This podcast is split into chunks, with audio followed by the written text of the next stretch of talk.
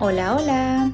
Bienvenidos al podcast de español a la mexicana, un podcast para aprender y practicar tu español completamente en español. Mi nombre es Estefanía y vivo en México. Puedes encontrar la transcripción de este episodio en www.espanolalamexicana.com o visitar directamente mi página de Patreon donde podrás encontrar las transcripciones y contenido exclusivo para seguir mejorando tu español. Bienvenidos al episodio número 93.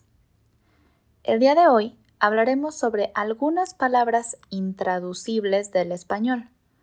Cuando digo intraducible, me refiero a que son palabras que podemos explicar su significado en otro idioma sin embargo, probablemente no encontraremos una sola palabra que pueda traducir su significado completo en otro idioma. Este tipo de palabras siempre me han parecido muy interesantes y existen en todos los idiomas. Todos los idiomas tienen palabras que son intraducibles en otro idioma usando una sola palabra. Podemos describir el significado, pero debemos usar más palabras para hacerlo y hoy hablaremos sobre algunas de estas palabras del español. La primera palabra es sobremesa. Sobremesa. Esta palabra la usamos para describir el tiempo que pasamos en la mesa después de comer, generalmente platicando con las otras personas. Podemos usar esta palabra con el verbo hacer. Por ejemplo, ayer hicimos sobremesa por dos horas. O, sin el verbo hacer, podríamos decir, la sobremesa de ayer duró dos horas. Sobremesa es ese periodo de tiempo cuando terminamos de comer y quizá decidimos comer un postre o tomar algo mientras conversamos con otras personas o quizá también solos mientras vemos el celular y tomamos algo. En México es uno de los placeres que más disfrutamos. Es un momento muy relajante después de la comida en el que podemos pasar tiempo de calidad con nuestros amigos o familia. La segunda palabra es estrenar. Estrenar. La usamos para decir que estamos usando algo por primera vez. Por ejemplo, estrenar ropa o zapatos. Yo puedo decir, estoy estrenando un vestido que compré ayer. O ya quiero estrenar los zapatos que me regaló mi mamá. Esta palabra es muy común, yo la uso todo el tiempo. Puedes usarlo con todo tipo de cosas. Puedes estrenar un coche o estrenar una televisión. Puedes usar este verbo para describir que vas a usar por primera vez lo que sea. Otro uso muy común es con las películas. Cuando va a salir una película nueva en el cine, le llamamos un estreno podemos decir, la próxima semana se estrena la nueva película de Marvel. O, ¿ya viste los estrenos de la semana? Hay muchas películas nuevas. Como pueden ver, es una palabra muy útil y simple de usar. Se la recomiendo mucho. La siguiente palabra es friolento o friolenta.